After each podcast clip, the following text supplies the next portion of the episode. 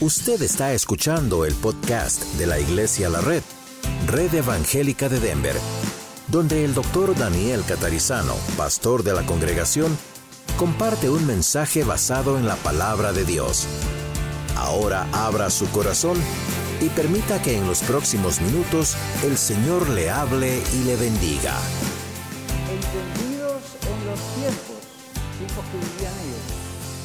Y que sabían lo que Israel debía hacer, cuyo dicho seguían todos sus hermanos. ¿Verdad que todos buscamos líderes que sepan qué podemos hacer en estos tiempos? Yo creo que sí, todos estamos preguntándonos quién nos puede ayudar o quiénes nos pueden ayudar a entender lo que está pasando aquí y en otras partes del mundo.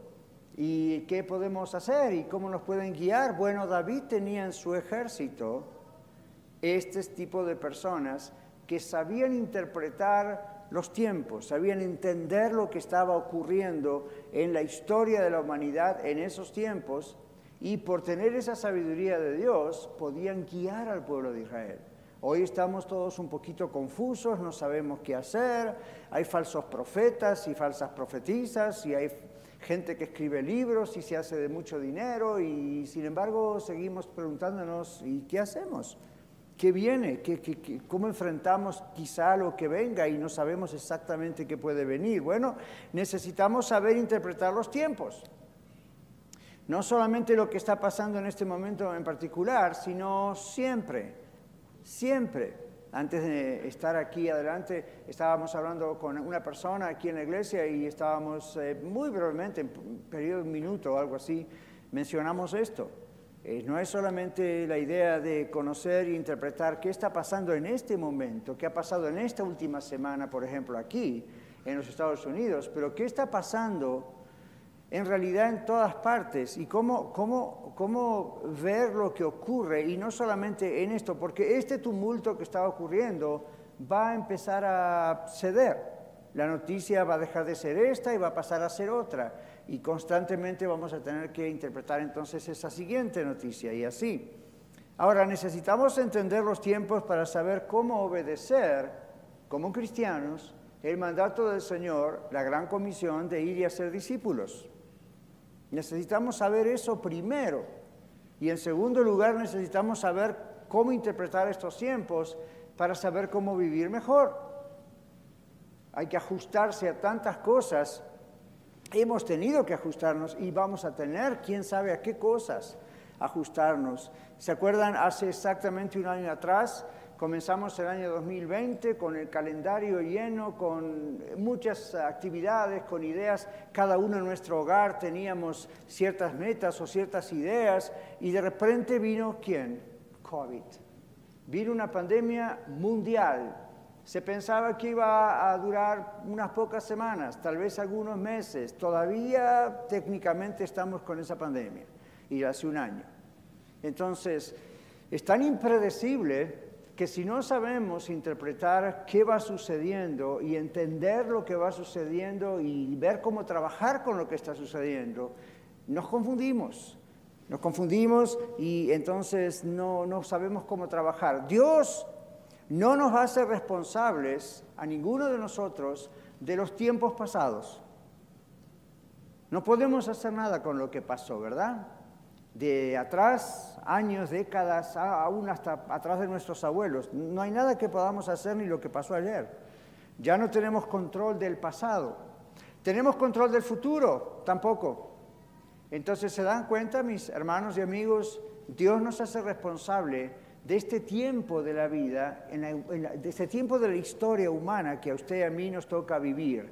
Estamos en el año 2021 estamos en una cierta cantidad de años que Dios nos da de vida a cada uno de nosotros, Dios nos hace responsables por este tiempo de vida de cada uno de nosotros. Yo no soy responsable de lo que vivieron mis padres, usted tampoco, pero soy responsable de lo que estoy viviendo ahora, y usted también.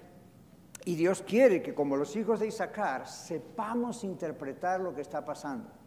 La iglesia no solo esta, sino la iglesia cristiana alrededor del mundo, es clave para enseñar a los ciudadanos de un lugar, y especialmente a los cristianos en primer lugar, cómo interpretar lo que está ocurriendo. No a nivel político, cómo interpretarlo políticamente, ni cómo interpretarlo en la economía, ni cómo interpretarlo filosóficamente, ni cómo interpretarlo sociológicamente. Dios quiere que interpretemos los tiempos de acuerdo a la palabra de Dios.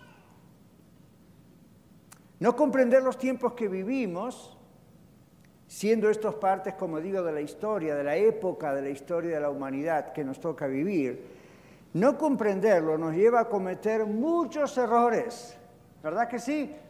Muchos errores personales, familiares y muchos errores como iglesia.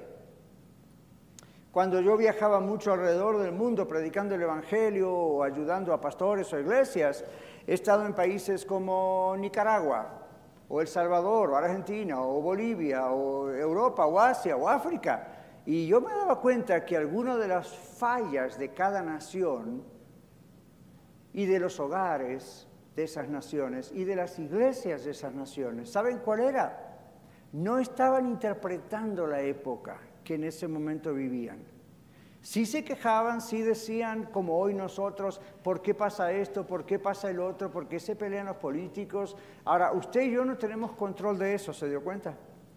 pero sí tenemos control de cómo lo interpretamos y qué hacemos por las consecuencias que vienen a raíz de esas cosas. De la misma manera que no tenemos control de los ah, efectos naturales. No tenemos control. Ahora que mencioné Nicaragua, me acuerdo que cuando estuve allá me llevaron un ratito a ver un volcán que por cierto de lejos ya olía fuerte y no estaba totalmente activo, pero llegamos hasta ahí, miramos hacia abajo y, mientras íbamos ahí viajando yo veía los cambios, ¿no es cierto?, que había producido alguna vez eh, la explosión de ese volcán y quizás más de una vez, y me decían, bueno, trajo estas consecuencias a la región, al suelo. Algunas fueron buenas consecuencias, otras fueron malas consecuencias. ¿Y, qué, qué era el comentario? Nunca supimos cuándo iba a explotar y de pronto ocurrió. No tuvimos control de un fenómeno natural. Usted y yo tampoco tenemos control, no solamente de un fenómeno natural, sino de quién está en un lugar. Hoy en día no tenemos control, como verán, casi de nada. Entonces uno piensa, ok, ya que no tengo control de los efectos de la naturaleza o los manejos en la política o los manejos entre gobiernos mundiales, pero sí tengo que tener control de mi vida, ¿verdad que sí? Sí tengo que tener control de mi hogar, ¿verdad que sí? Sí tengo que tener control de mi iglesia, ¿verdad que sí? Yes. Eso no es un control que el pastor solamente tiene que llevar. Todos somos miembros los unos de los otros, entonces tenemos que interpretar qué está ocurriendo y cómo adaptarnos, no dije aceptar, sino cómo adaptarnos a lo que está ocurriendo. Dios nos dice que tenemos que, en primer lugar, ser discípulos y hacer discípulos. Desde el día que entregamos nuestra vida a Jesucristo como Señor y Salvador, ese es el propósito de su vida. No es hacerse rico, no es jamás tener una tos, es, ese es el propósito. Lo demás, bueno, gloria a Dios cuando viene, pero ese es el propósito. El Señor Jesús antes de ascender a los cielos le dijo a los apóstoles, vayan y hagan discípulos a todas las naciones, bautizándolos en el nombre del Padre y del Hijo y del Espíritu Santo, enseñándoles que hagan todas las cosas que yo les he mandado. Hoy estamos aquí, dos mil años después, aprendiendo a ser discípulos, aprendiendo a hacer todo lo que Dios nos ha mandado y al mismo tiempo hacemos discípulos. Los cristianos no hacemos conversos, los cristianos no hacemos proselitismo, los cristianos no hacemos miembros para una organización, los cristianos hacemos discípulos. Vamos, predicamos la palabra de Dios, cuando la gente recibe a Jesucristo, se transforma automáticamente en un hijo, una hija de Dios y nuestra tarea es hacer discípulos. Y hay muchísimas maneras de hacer discípulos. La pregunta es, ¿cómo hacer discípulos en este momento y en lo que quizá venga o como sea que venga? Y luego la otra, eh, el otro asunto es cómo llevar adelante nuestra familia, cómo vivir mejor en nuestro hogar, o si somos solteros, solteras, cómo vivir mejor en la iglesia, cómo adaptar el trabajo de la iglesia. Ahora tenemos la radio, ¿cómo, ¿qué va a pasar? I don't know, no me preocupa. El asunto es, Señor, danos sabiduría para saber cómo vamos a manejar esto. Eso tiene que ser simplemente nuestra oración, como los hijos de Isaacar. Estaban en un ejército, el ejército del rey David. Y evidentemente el rey David tenía estrategias y planes de acuerdo a cómo era atacado o lo que iba a pasar en esa nación. Y qué bendición que tenía David de tener a estos hijos de Isaacar que eran entendidos en los tiempos. Y observen lo que dice, eran entendidos en los tiempos, pero además sabían lo que Israel debía hacer. ¿Se imaginan? Dios quiere en este momento hombres y mujeres en todas las iglesias, no solamente pastores, usted también, hombres y mujeres en todas las iglesias, que seamos entendidos en los tiempos y que sepamos lo que Estados Unidos tiene que hacer. Que sepamos lo que Nicaragua tiene que hacer, lo que Argentina tiene que hacer, lo que México tiene que hacer, lo que El Salvador tiene que hacer, y Honduras y Guatemala, y así podemos seguir. Por supuesto, en cada región Dios pone esas personas. ¿Cuántas de esas personas estarán en esta congregación hoy? A quien Dios de pronto da cada vez más ese entendimiento de poder interpretar lo que va ocurriendo en el mundo. Hoy en día es global el asunto, ¿verdad? Lo que va ocurriendo en el mundo y saber cómo hacer las cosas ahora en su propia casa, en su propia congregación local, en su, propio, en su propia vida. Ahora, cuando nosotros no comprendemos eh, los tiempos, vamos a cometer muchos errores. Y vamos a cometer errores a nivel personal, o sea, como individuos, vamos a cometer errores a nivel familiar en nuestro hogar y vamos a cometer errores en la familia de la iglesia. Entonces, hoy queremos hablar acerca de cómo no cometer esos errores. Pero vamos por parte. Cuando no, no comprendemos los tiempos, vamos a cometer muchos errores que nos van a afectar en nuestras emociones, además de nuestra relación con Dios. Nos van a afectar en nuestras actitudes y nos van a afectar en nuestras decisiones y por lo tanto también en nuestras acciones. Así que recuerde eso, cuando no interpretamos los tiempos, lo que está pasando, no solo en el mundo, sino cómo eso afecta a nuestro hogar, la iglesia, etcétera, vamos a cometer muchos errores a nivel de personas, como individuos. Van a afectar nuestras emociones, van a afectar nuestras actitudes, nuestras decisiones y nuestras acciones. Por ejemplo, ¿cómo afectan nuestras emociones? Hay muchas personas, no quiero preguntar cuántos de ustedes, pero hay muchas personas que hoy en día están muy ansiosos por todo lo que vieron en el Capitolio esta semana, por todo el asunto de la, lucha con las elecciones. Y están comiéndose las uñas, diciendo, el fin viene, ¿qué voy a hacer? ¿Dónde está el primer revólver que puedo comprar? You know, yo le diría, chill. ¿Cómo decimos en inglés? Tranquilícese, respire profundo, no se apure, no sea impulsivo. Pero sabe que cuando uno está bajo una presión tan grande con la ansiedad, tiende a tomar malas decisiones. Un hermano me decía que hace cuatro años atrás, cuando subió el que todavía es presidente, agarró las maletas y se fue otra vez a su país. Y yo dije, ¿por qué? Oh, porque el fin viene. I mean, come on. Bueno, pasaron cuatro años. Nada de lo que se dijo que iba a pasar pasó. ¿Pero por qué se fue? Porque abren los oídos a falsos profetas. Abre los oídos a falsos profetas en Facebook, en YouTube, en Instagram, en Twitter. I mean, vaya que son tan fieles esos medios, ¿verdad? Y luego gente en las iglesias, y luego gente que se enriquece escribiendo libros acerca de prepare las maletas porque mire lo que va a pasar. Hoy me pregunto, ¿qué estará pensando aquella persona que se fue allá, a su país? Cuando desde su país vio que nada de lo que le dijeron ocurrió. Ahora usted dice, pastor, ¿y no es probable que ocurran cosas? Claro que sí. Pero como no somos dueños de lo que va a pasar en el futuro, ni tenemos control sobre eso, si usted tiene a Cristo en su corazón, paz, mis hermanos, tranquilo. Yo sé que todo nos late un poco el corazón y vemos el disturbio y decimos, Señor, ¿qué va a pasar? Gracias que yo no estaba allí, Señor. Pero cálmese, que es la primera cosa, porque si no va a tomar malas decisiones como persona. Y si usted está en familia, es parte de un matrimonio, de una familia, esas decisiones también van a afectar a quienes, a su familia.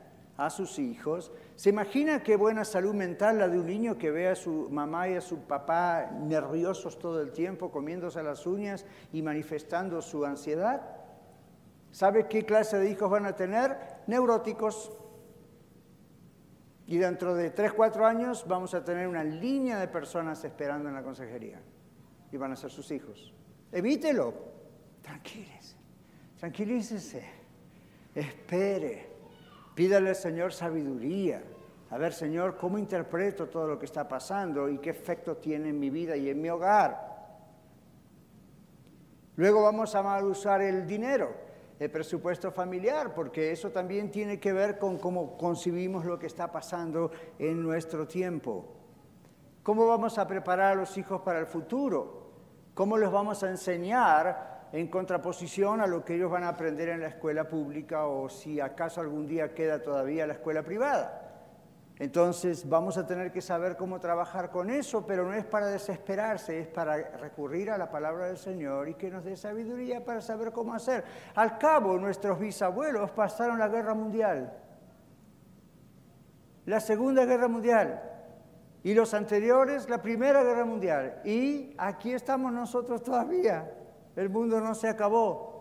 Cuando vino Hitler pensaban todos, este es el anticristo, aquí se acaba todo. Pues hace unos cuantos años que se murió viejito y aquí estamos. Entonces uno piensa, ok, ¿por qué todavía estamos? ¿Sabe por qué todavía usted está aquí? Porque Dios quiere que usted esté aquí.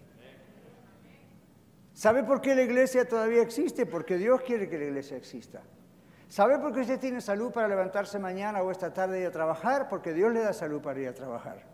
¿Sabe que si Dios dice hasta acá no hay nada que usted pueda hacer, ni yo tampoco? Entonces viva interpretando lo que el Señor está permitiendo que ocurra y el Señor puede mostrarnos por lo menos cómo saber vivir mejor ante estas cosas. Luego los errores personales y familiares afectan a la iglesia, afectan a la iglesia.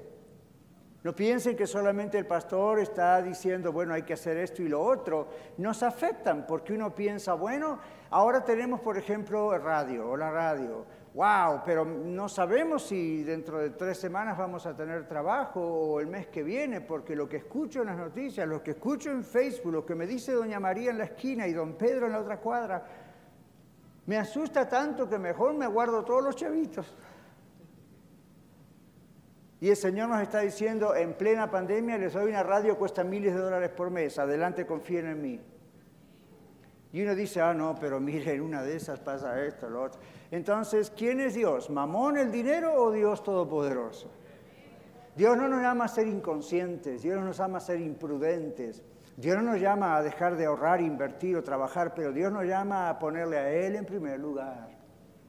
Y entonces Él hace su parte. Él dice, busquemos primeramente el reino de Dios y su justicia y todas las cosas serán, vendrán por añadidura. Este es el tiempo de ver si usted lo cree o no. Este es el tiempo de ver si yo lo creo o no. Veamos cómo ocurre. Los errores personales y familiares desestabilizan a usted mentalmente y espiritualmente y por, por lo tanto se va a reflejar en todo lo que usted haga. Luego dilatan la tarea principal suya como cristiano y de toda la iglesia de hacer discípulos de todas las maneras posibles. Los errores personales y, familiares desestabilizan entonces la iglesia porque al estar tanta gente en un estado de ansiedad, frustración, necesidad, temor, debido a no saber cómo interpretar lo que está pasando, produce actitudes, decisiones equivocadas. ¿No ha faltado alguna iglesia que dijo con la pandemia, mejor no abrimos más? Y dice, ¿cómo es posible? Porque pensaron, este es el fin del mundo. Como ocurrió hace siglos atrás, cuando un grupo decidió vender sus casas, sus carros, vestirse de blanco, irse a las montañas, esperar a la segunda venida de Jesús. Qué bueno que no fue en Colorado porque hubiesen muerto frisados ahí arriba. ¿Ven cómo puede interpretar mal aún un cristiano lo que va ocurriendo? El Apocalipsis, el último libro de la Biblia, mis queridos, fue escrito en un tiempo de persecución para animar a esas siete iglesias y otras que había en el Asia Menor. ¿Saben para qué? Para decirle, todo lo que ustedes están sufriendo, todo lo que ven como persecución, no es el fin. tranquilos. Sean fieles hasta la muerte, Apocalipsis 2.10, sé fiel hasta la muerte y yo te daré la corona de la vida. A otra iglesia le dice, Señor, aquí yo estoy a la puerta, llamo, el que abre la puerta yo entraré. Y no le dice a un cristiano, no le dice a un inconverso eso, se lo dice a la iglesia. Jesús está diciendo, no sabe nosotros, iglesia de la red, aquí yo estoy a la puerta y llamo. Déjeme hacer el trabajo, no tenga miedo. Yo soy el rey de reyes por sobre la Casa Blanca. Yo soy el señor de señores por la reina de arriba de Inglaterra. Yo soy el rey, no, don't worry. Entiendan los tiempos, interpreten lo que pasa, pidan sabiduría para saber qué, decisiones y cómo hacer las cosas en casa, en la iglesia o como individuos, pero no se desesperen. Eso se desestabiliza y el diablo logra su campaña de hacer que no avancemos hablándole a otras personas de la salvación en Cristo Jesús. Saben que eso es una estrategia, es una estrategia del diablo y no siempre la vemos así. Abra conmigo la Biblia en Mateo capítulo 24. Mateo capítulo 24 tiene la característica de ser ese libro famoso donde el Señor mismo habla del fin de los tiempos. Y usted dice, pastor, estamos en el fin de los tiempos.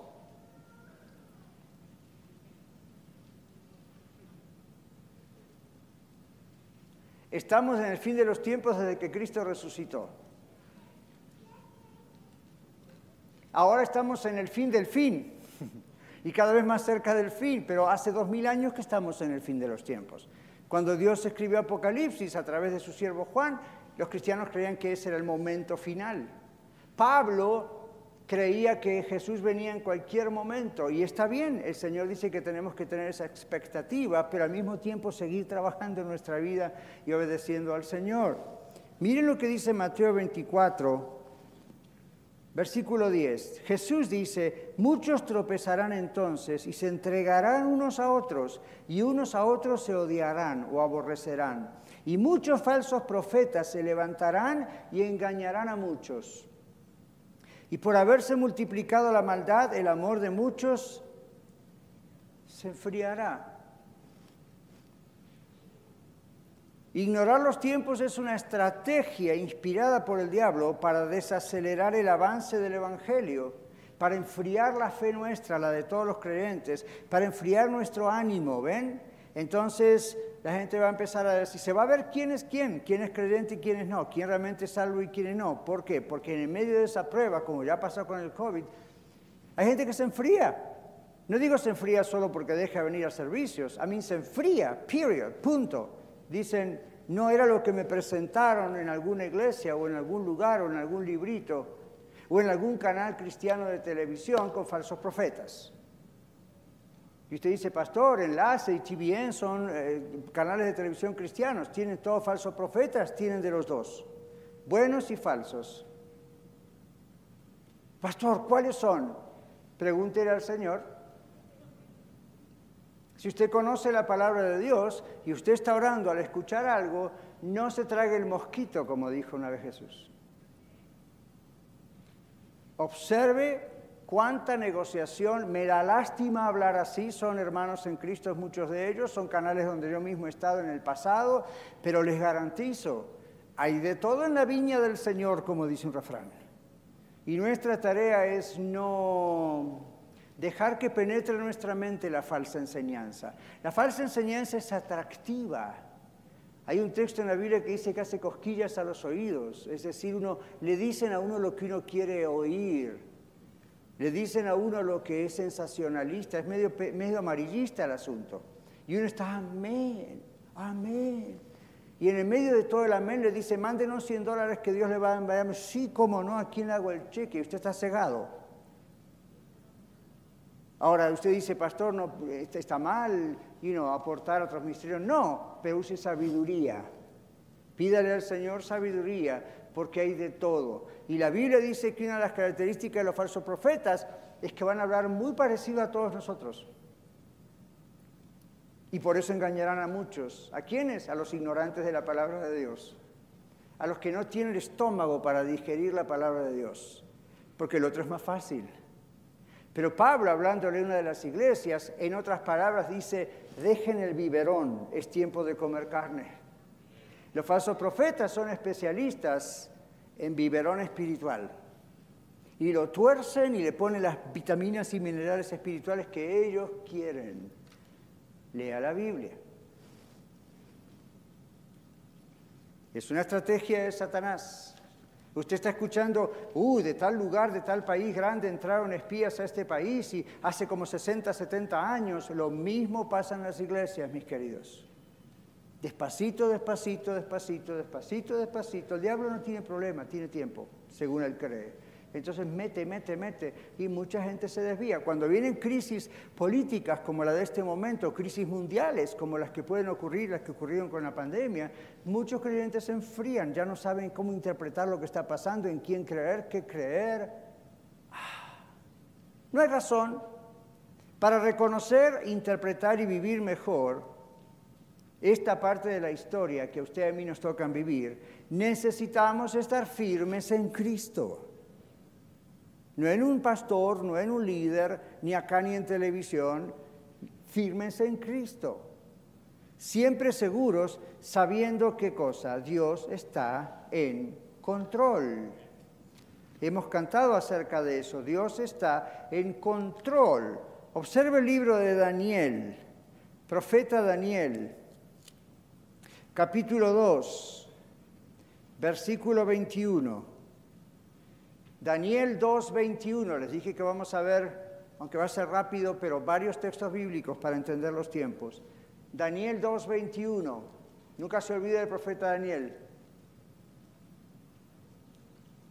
Él muda los tiempos y las edades, está hablando de Dios. Él muda, cambia, mueve los tiempos y las edades. No está hablando de invierno, otoño, primavera, verano, está hablando de los tiempos y las edades políticas, religiosas, todo lo que pasa en el mundo. Luego dice, Él quita reyes y Él pone reyes. Da la sabiduría a los sabios y la ciencia o el entendimiento a los entendidos. Me parece que Dios está en control, ¿no cree? Él dice acá, Dios muda los tiempos y las edades. Dios es el que quita o pone reyes. Usted dice, bueno, nosotros no vivimos en una monarquía, eso pasaría en aquel tiempo con los reyes. Los reyes eh, eran reyes porque por herencia eran reyes, al que le tocaba en la línea, ¿verdad? De que, y sin embargo Dios, usted lee la Biblia en el Antiguo Testamento y Dios cambiaba como él quería, si eso no, no iba en sus planes. Y usted dice, bueno, aquí tenemos una democracia, o en muchos de nuestros países latinos tenemos democracia, nosotros votamos, así que somos nosotros los que ponemos y quitamos reyes, o en este caso presidentes. Hmm. Da sabiduría a los sabios y ciencia a los entendidos. Y usted dice, pero ¿cómo, pastor? Yo hubiese querido que saliese fulano, hubiese querido que años atrás no hubiese surgido Mengano. Iglesia, aunque nos parezca extraño, Dios también disciplina a una iglesia apática. Y no estoy hablando de iglesia a la red, estoy hablando de la iglesia en este país. Seguimos adelante. En Daniel 2.21, en la primera parte, Dios nos dice, Él es soberano, Dios está en absoluto control. Les leo rápido lo que dice un comentarista, me gustó lo que dijo. Dice, todos los cambios y revoluciones en estados y reinos, en todos los tiempos y edades, son de Dios. Y particularmente los señalados en el siguiente sueño, porque ahí entonces Daniel recibe un sueño de parte de Dios que después se lo dice a Nabucodonosor, etcétera. En las monarquías, Dios le muestra las monarquías babilónica, persa, griega y romana. ¿Usted siguen estas monarquías, siguen estos gobiernos que mencioné en la Biblia hoy en día? No, no existe más. Siguen su ideología, siguen su influencia, pero ya no existen. El imperio romano era una cosa impresionante, el imperio persa ni que hablar. ¿Dónde están? ¿Gobiernan el mundo? No existen. ¿Ustedes por qué creen que se extinguió todo eso? ¿Ustedes piensan que fue, bueno, este error y el otro que cometieron políticamente? Obviamente sí. ¿Pero ustedes creen que Dios está ausente de esa figura? No. Dios le muestra en un sueño profético a Daniel, el profeta, lo que iba a suceder, al punto que Daniel lo declara y se lo declara a Nabucodonosor. Ahora, aquí dice este comentarista, Dios quita reyes y establece reyes. Él es el rey de reyes. Él es el Señor de los señores. Por Él reinan y permanecen en sus tronos todo el tiempo que Dios quiere. Y luego los elimina y coloca a otros en su lugar. Daniel podría tener en vista la remoción de los monarcas babilonios y el establecimiento de reyes de la raza de los medos y los persas, y luego degradarlos y hacer avanzar a los griegos, eso fue lo que pasó, a la altura de la monarquía, y luego reducirlos y elevar a los romanos, para cuando nació Jesús, era el imperio romano, a un mayor grado de poder y autoridad, aplastándolos a todos a su vez para dar paso al reino de su Hijo. ¡Wow! Yo no sé si usted agarró la onda o no, pero wow. Ya. Lo que en este momento parece escrito en piedra y que, wait. Segunda Pedro capítulo 3, versículo 8, es un texto que ustedes conocen probablemente y no hace mucho tiempo predicamos desde este púlpito acerca de este texto. Segunda de Pedro 3, 8 Mas, oh amados, no ignoréis esto, que para con el Señor un día es como mil años y mil años un día. Esto no es una declaración categórica de que es exactamente mil años, es un día. Eso es una expresión para decir Dios no está atado al tiempo. ¿Ven? Entonces Dios no está limitado al tiempo. ¿Ustedes sabían que para Dios nunca es tarde? Dios siempre llega temprano cuando va a hacer algo. Usted hoy está pensando, pero mire hasta dónde ha llegado el mundo por la maldad y por el pecado. ¿Cuándo el Señor va a venir y va a arreglar todo esto? Para Dios nunca es tarde. Él sabe exactamente cuándo es el momento, y usted y yo ni lo imaginamos, cuándo es exactamente el momento en que Él lo va a hacer. Seguimos en el Nuevo Testamento y vamos al libro de Gálatas. Gálatas capítulo 3, versículos 4 y 5. Dice Pablo a la iglesia en Galacia, Dios a nosotros hoy, tantas cosas habéis padecido en vano, si es que realmente fue en vano, aquel pues que os suministra el Espíritu, el Espíritu Santo aquí, y hace maravillas entre vosotros, ¿lo hace por las obras de la ley o por el oír con fe? Y luego cuando estamos mirando esos versículos, tenemos que mirar Galatas 4. Y en el versículo 4 dice, pero cuando vino el cumplimiento del tiempo, Dios envió a su Hijo, nacido de mujer y nacido bajo la ley. Acabamos de celebrar los que celebramos Navidad, la Navidad, el nacimiento de Jesús, en el mes de diciembre, el mes pasado. ¿Cuándo envió Jesús, cuándo envió Dios a su Hijo Jesucristo al mundo? Cuando era el tiempo señalado por Dios. No hay nada que nadie podía hacer para acelerar eso o para retrasar eso. En el tiempo indicado Dios dijo ahora, otro texto para decirnos, no tenga miedo de lo que pasa ahora. En el tiempo indicado Dios hace lo que Él tiene que hacer en el ahora de Dios. Habacuc es uno de los profetas del Antiguo Testamento a quien visitamos muy poco y deberíamos visitar un poco más. Pero Habacuc, ahí en los últimos profetas, últimos libros del Antiguo Testamento, capítulo 2, versículo 3, Dios le dice al pueblo de Israel vía Habacuc, aunque la visión tardará aún por un tiempo, más se apresura hacia el fin, la visión, y no mentirá, aunque tardare, espéralo. ¿Por qué? Porque sin duda vendrá, no tardará. Dios tiene un plan. Y para nosotros es como, come on, God. Y Dios dice, espéralo, porque si yo dije que va a pasar, va a pasar. Punto. Y cuando uno está confiado diciendo, Dios no miente, Dios dice que va a pasar, va a pasar. Y usted dice, pero pastor, ¿y si no ocurre o no pasa durante mi tiempo de vida? Bueno, ¿qué me dice de los israelitas? Cuando Isaías profetizó de parte de Dios que Jesús iba a venir de una virgen, pasaron como 500, 600 años hasta que realmente eso ocurrió.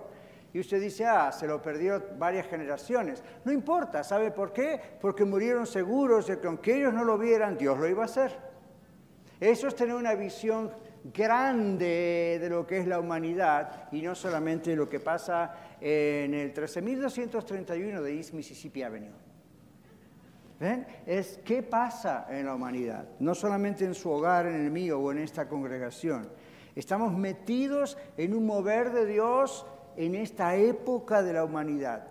Si estuviésemos hace dos mil años atrás, usted y yo estaríamos metidos en una época donde el imperio, el sacro imperio romano estaría trabajando en muchos países y tendríamos... Eh, hoy nosotros no estamos así, estamos en otra etapa de la vida del país, de la vida del mundo, ¿ven? Y tenemos que aprender que el Señor es soberano, Él tiene todo, lo que Él decide se hace, no importa como dice un refrán, caiga quien caiga, muera quien muera. ¿Escucharon eso? Lo que Dios dice se hace en el tiempo de Dios. Dios ha puesto una visión, va a ocurrir.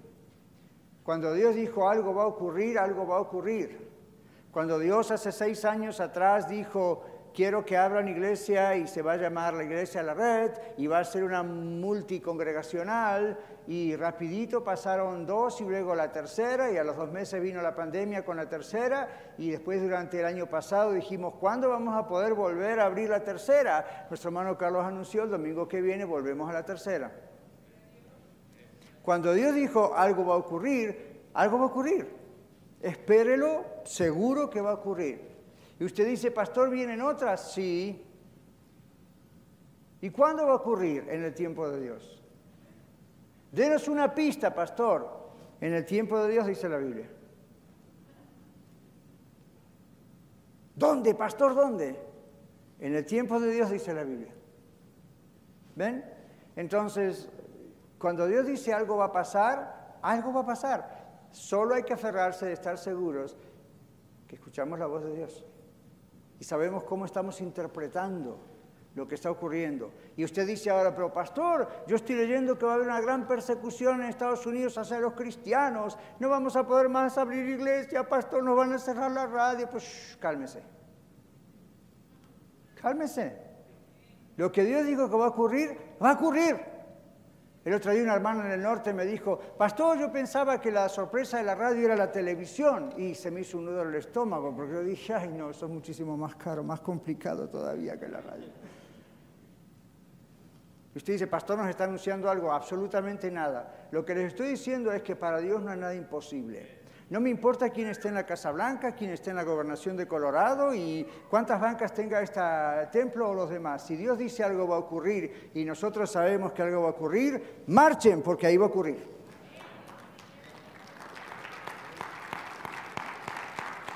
Isaías capítulo 60, versículo 22. Dios hace lo que Él quiere cuando es el tiempo de Dios de hacerlo. Mire lo que dice, el pequeño vendrá a ser mil el menor un pueblo fuerte. Yo Jehová a su tiempo haré que esto sea cumplido pronto. Parece una contradicción, a su tiempo y luego dice pronto. ¿En qué quedamos? ¿A su tiempo o pronto? ¿Pronto o a su tiempo? Lo que quedamos es que cuando Dios dice, yo voy a hacer algo, y Dios lo hace, el tiempo que pasó atrás como que se esfuma en nuestra mente. ¿Se dieron cuenta cuando uno espera y espera y espera y luego algo se cumple como que se olvidó de la espera? Uno recuerda la espera pero ya no afecta porque disfruta esto que Dios hace en ese momento. Muchos de ustedes esperaron tener sus trámites, sus papeles de migración por años y cuando lo tuvieron, dígame cuántos de ustedes siguen llorando por los años que estaban esperando. No, están celebrando que ahora lo tienen le ponen en un cuadrito, se lo muestran a todo el mundo. Parece que no llega nunca y cuando llega, llega. Entonces Dios trabaja así. Dios hace lo que Él quiere cuando es el tiempo de hacerlo. ¿Sabía usted que Dios puede hacer en un segundo lo que usted y yo no podemos hacer toda nuestra vida? Ahora, eso suena bonito para decir amén, pero ¿sabe que es cierto porque usted dice amén? Es cierto. Dios en un segundo, ¡pac!, puede hacer lo que usted y yo jamás lograríamos el resto de nuestras vidas. Dios tiene esa capacidad. ¿Dónde está la clave, pastor? En hacerlo en el momento de Dios. Cuando las cosas se hacen, cuando Dios manda, como Dios lo hace, ¡pup! ocurre. ¿Sabe que hay iglesias que por años han fracasado en algunos planes. Yo me acuerdo, yo, pastor jovencito, que, eh, joven, que cometí ese error, ¿verdad? Como, bueno, Dios nos dijo que hagamos esto. Entonces venga la computadora, venga el papel y... ¡Uh! Listo, ya está listo, de acá cinco años. ¡Pum! No pasó nada. Y usted dice, ¿está mal organizar? No, está mal tomar el control. Dios tiene su tiempo, Dios sabe cuándo es el momento y nuestra tarea, ¿saben cuál es? Seguir eso. Y usted dice, pastor, yo tengo problemas en mi casa, o problemas emocionales, o problemas de salud, o problemas en mis finanzas, en mi matrimonio. Aprenda a escuchar la voz de Dios. Aprenda a entender el tiempo que le toca a usted vivir.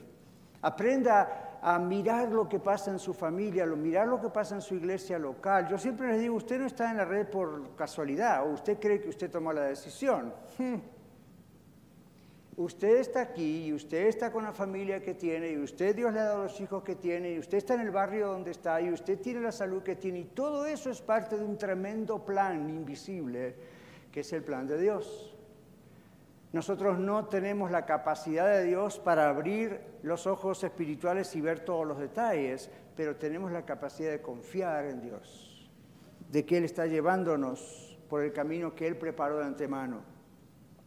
Para reconocer, interpretar y vivir mejor esta parte de la historia, mis hermanos, necesitamos la sabiduría y el conocimiento que solo Dios nos puede dar. Volviendo rapidito a Daniel 2.21, esa parte B, la segunda parte, donde dice, esta gente eh, tiene Dios la sabiduría que da y el conocimiento. Volvemos a aquel comentarista, para hacerlo más rápido. Él dice así, esto es un aumento de la sabiduría y el conocimiento para los sabios políticos y consejeros del Estado en la época del profeta Daniel, para formar sabios planes de paz o de guerra, para hacer leyes sabias y gobernar reinos de manera prudente, y los sabios o maestros o ministros de la palabra de Dios, para hablar la sabiduría de Dios en un misterio, para difundir el conocimiento de Cristo en todas partes y para dar a conocer los misterios de la gracia a los hijos de los hombres particularmente en aquel tiempo al profeta Daniel y a sus compañeros, que eran hombres sabios y conocedores, darles la interpretación del sueño del rey. Cuando el rey Nabucodonosor soñó lo que soñó y no entendía qué era, él llamó a todos los adivinos de su época, a todos los supuestos sabios de su época, y dijo, el que no me puede interpretar el sueño, lo mato.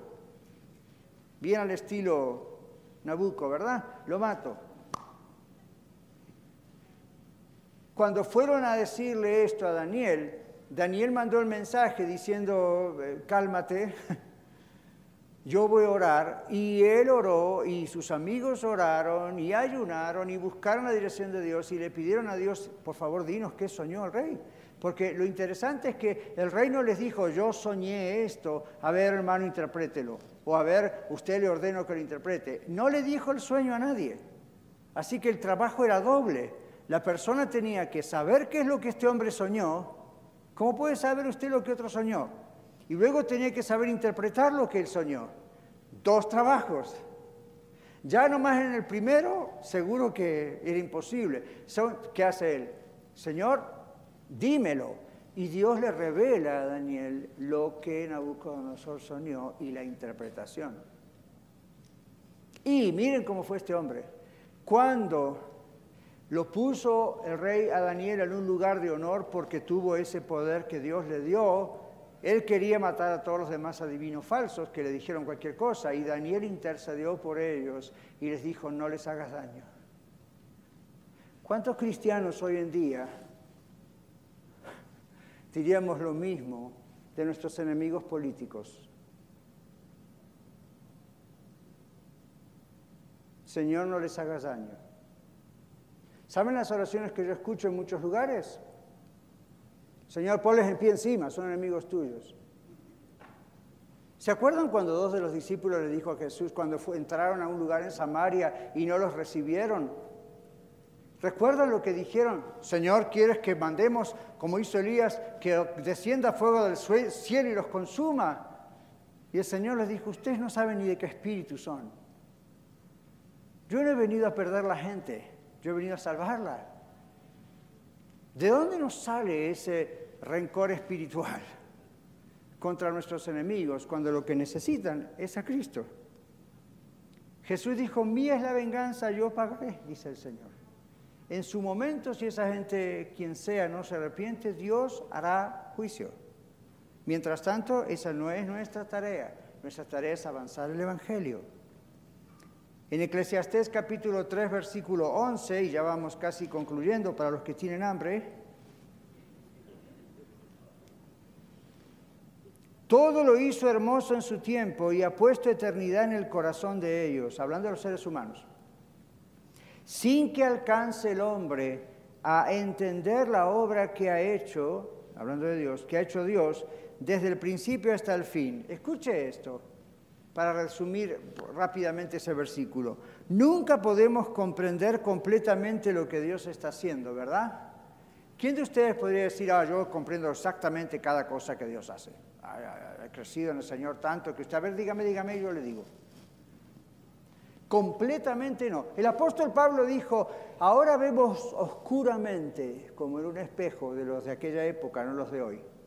Aquel día veremos cara a cara, conoceremos cómo fui conocido. Pero hasta ahora es medio oscuro el asunto. Hay muchos misterios. En Eclesiastés, un libro antiquísimo de la Biblia, nos está diciendo justamente, todo lo hizo hermoso Dios en su tiempo. Estamos hablando del tiempo. Y ha puesto eternidad en el corazón de ellos seres humanos, sin que alcance el hombre a entender la obra que ha hecho Dios desde el principio hasta el fin. Entonces, uno puede comprender mirando hacia atrás ciertas cosas desde el principio, porque están registradas en la Biblia, otras en la ciencia vamos descubriendo su desarrollo. ¿Cuántos de ustedes pueden decir hasta el fin? Nadie. Nunca podemos comprender completamente, al 100%, lo que Dios está haciendo, pero escuche esto, siempre podemos comprender completamente que Dios está en control. Nunca vamos a comprender todo de Dios aquí, nunca vamos a comprender aquí todos los propósitos y los manejos y las cosas que Dios permite o no permite. Dios no nos pide que comprendamos todo, Dios nos pide que interpretemos lo que va pasando especialmente al tener confianza en que Él está en control.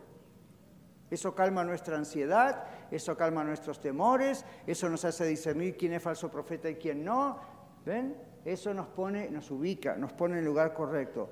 Dios no nos dice con anticipación lo que va a hacer. A mí, a mí me encantaría a veces, pienso, que Dios me dijese lo que va a hacer, ¿verdad? ¿Usted también? Come on, ¿cuántos curiosos tenemos aquí? Todos quisiéramos, a ver, Señor, dime, dime, dime. Dios no lo hace y damos gracias a Dios que no lo hace.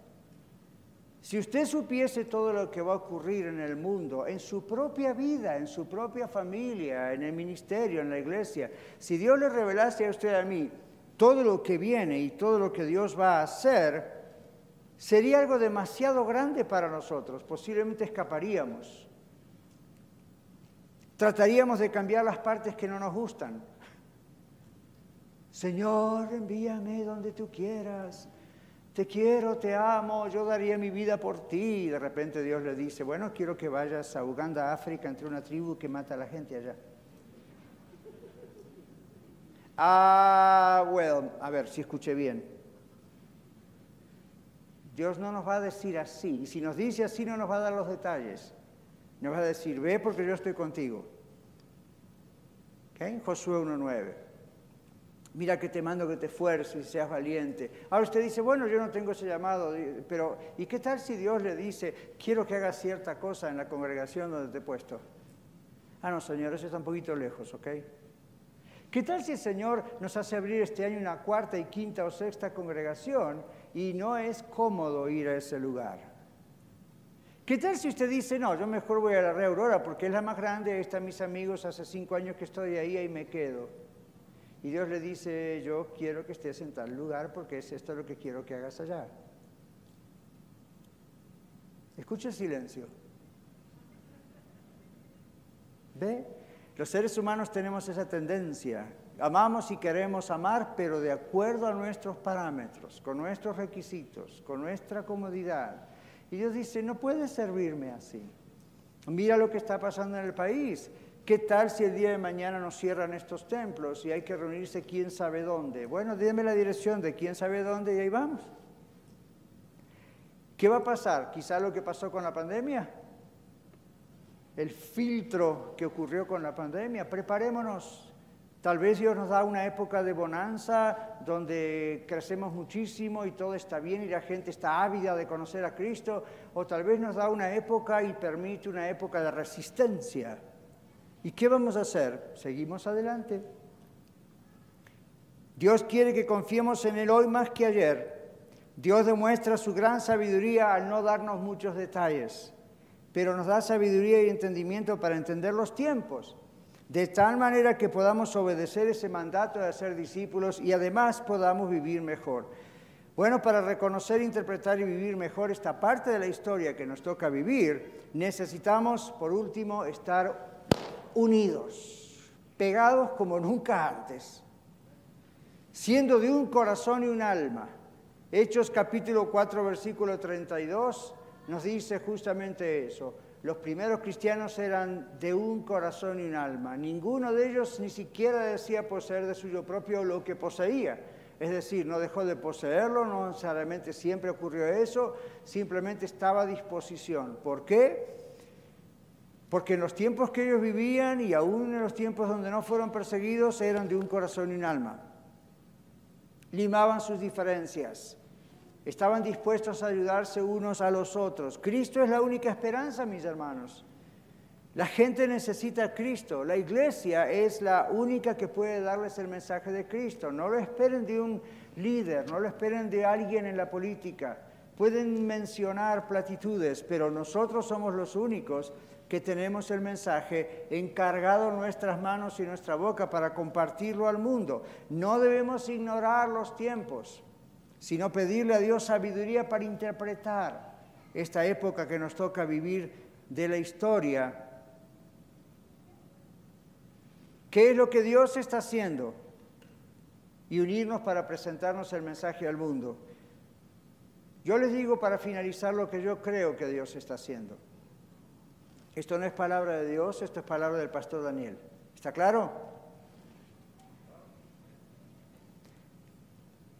Yo pienso que Dios, como hemos estado orando nosotros y muchos otros en el mundo, cristianos, hemos estado orando y seguimos orando, que Dios nos avive, que produzca un avivamiento, Dios está sacudiéndonos a la iglesia en general. Nosotros somos parte de una iglesia a nivel mundial, ¿verdad? Los creyentes en Cristo Jesús verdaderos. Dios nos está sacudiendo de la apatía, ¿Cómo? Por medio de la crisis que estamos viviendo en el país. Muchos cristianos pensaban, la tenemos ganada si gana Trump, porque es pro iglesia, es pro Biblia, es pro vida, es pro es en contra del aborto, es pro esto, es pro otro. Y decimos, wow, es como nosotros pensamos. Y muchos dijeron, ok, seguro que Señor, y de repente Jesús dice, Dios dice, parece que no. Y usted dice, parece, pastor, ah, pues sí, después del 20 de enero. Pero pareciera que no. Entonces uno dice, ¿qué pasó? ¿Fallamos en las oraciones? No. ¿Qué tal si Dios dijo no? O no esta vez. O no por ahora. ¿Por qué? Porque están confiando en un hombre, no en mí. En un hombre que quizás yo pueda usar, o he usado, o usaré, pero el foco es el Señor. Cuando el foco es el Señor, no importa si está quien esté en ese lugar. El foco es el Señor. Se los dije hace cuatro años atrás, cuando tenían muchos el mismo temor. El foco es el Señor. Dejen que Dios, dejemos que Dios haga lo que Dios quiera hacer con el que esté ahí arriba. ¿Ven? Entonces, estamos orando para que Dios nos avive, para que Dios nos despierte. ¡Wow! ¿Qué lo está haciendo? A sacudidas, pero lo está haciendo. ¿Ve? El Señor está sacudiendo la apatía de la iglesia en general por medio de las crisis que estamos viviendo en el mundo y en el país. Yo creo, y esta otra vez es mi interpretación, que estamos bajo disciplina. La Biblia dice en el libro de Hebreos que Dios al que ama, disciplina o castiga, como un padre a su hijo a quien quiere. Yo creo que la iglesia, no estoy hablando del país en general, la iglesia, los millones de cristianos que estamos en este país, yo creo que estamos bajo la disciplina del Señor. ¿Por qué? Bueno, Dios nos está sacudiendo para quitar de nosotros la arrogancia, para quitar de nosotros el orgullo, para quitar de nosotros el egoísmo, para quitar de nosotros el dame más de ti. Una cosa es pedir a Dios dame más de ti porque te quiero obedecer más a ti y otra cosa es abre la ventana de los cielos y anda tirando por ahí algunos cuantos dólares para mí. La iglesia en general ha sido una iglesia, la iglesia cristiana, no voy a hablar de la católica o las sectas, en nuestro caso, lo que nos pertenece a los cristianos, yo creo que en Estados Unidos en los últimos 50, 60 años y especialmente en los últimos 40 o 30, se trata de nosotros. ¿De qué tan cómodos podemos estar?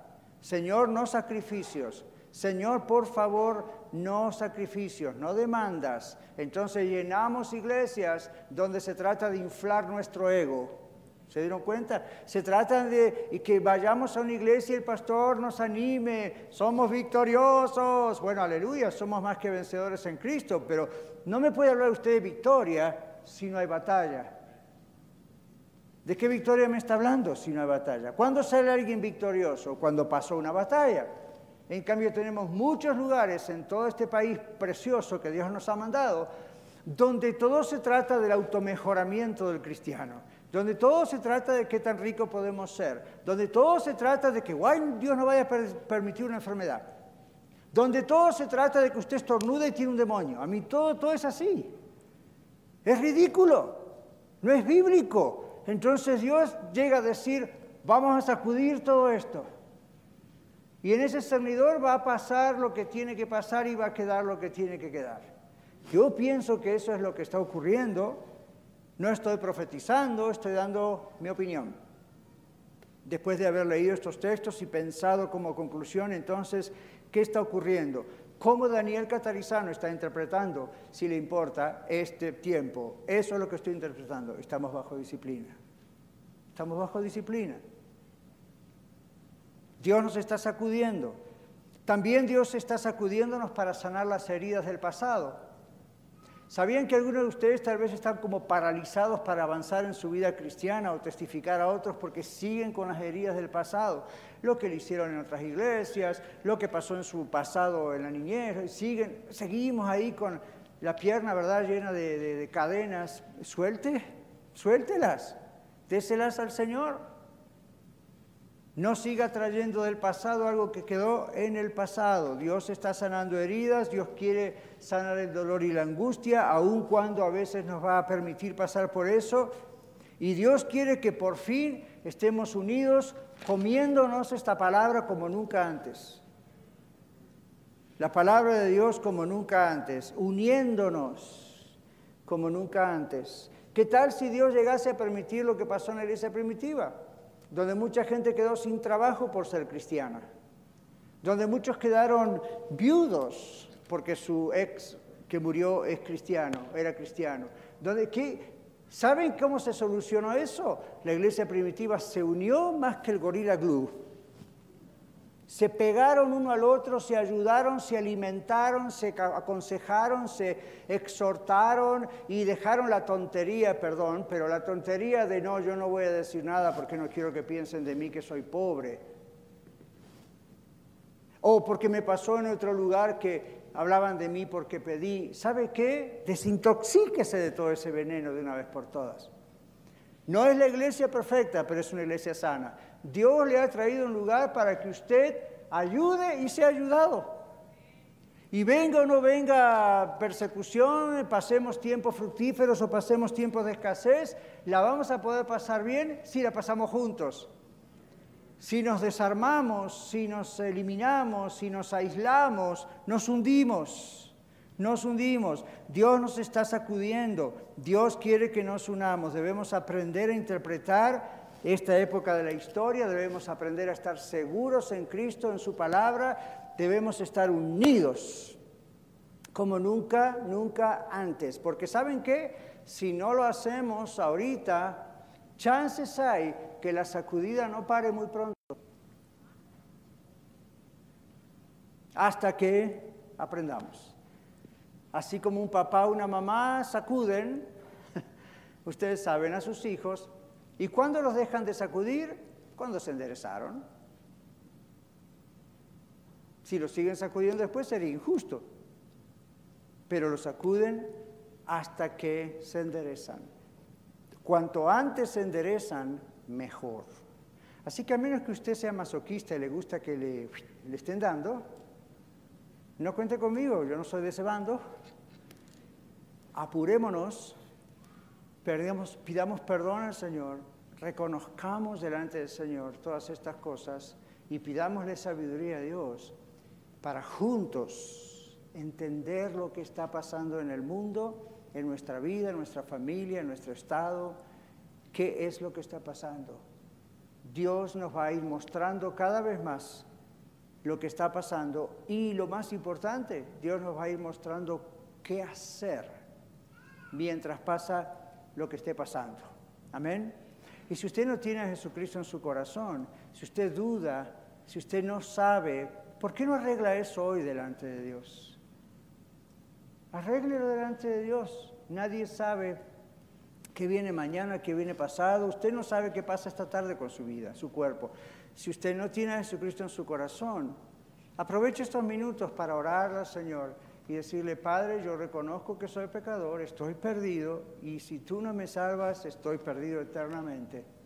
Pero quiero que me salves, te pido que me perdones. Yo creo que Jesucristo es quien dijo que es, el Hijo de Dios encarnado, que pagó en mi lugar.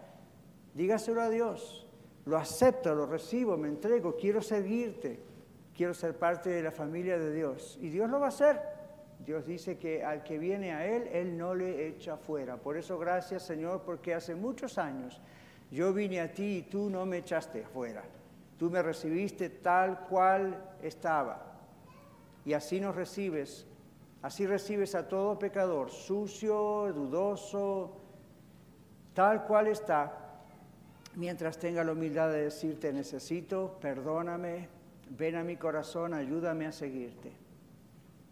Ayúdanos, a Señor, también interpretar estos sueños que tú has puesto de saber que tú tienes grandes cosas para cada uno de nosotros.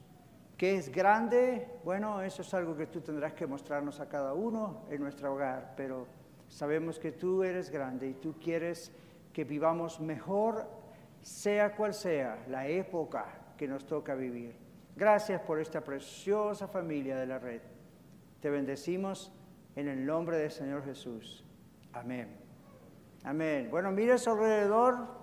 Saluda a los que están allí como hicimos el domingo, porque ya que no pueden haber demasiado contacto cercano, ok, por lo menos lo hacemos así.